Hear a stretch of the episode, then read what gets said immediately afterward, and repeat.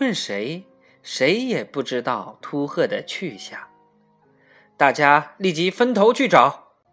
桑乔说：“是桑桑第一个找到了秃鹤。那时，秃鹤正坐在小镇水码头最低的石阶上，望着被月光照得波光粼粼的河水。桑桑一直走到他跟前，在他身边蹲下。我是来找你的。”大家都在找你。桑桑听到了秃鹤的啜泣声。油麻地小学的许多师生都找来了，他们沿着石阶走了下来，对秃鹤说：“我们回家吧。”桑乔拍了拍他的肩：“走，回家了。”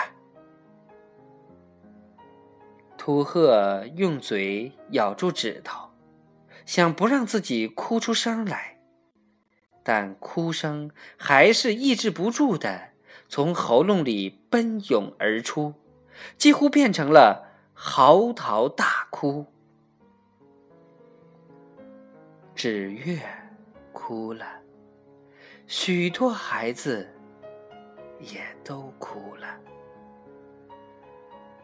纯净的月光，照着大河，照着油麻地小学的师生们，也照着世界上一个最英俊的少年。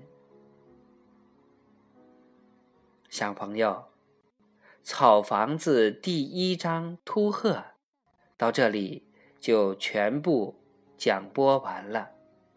明天我们将讲播第二章《指月》。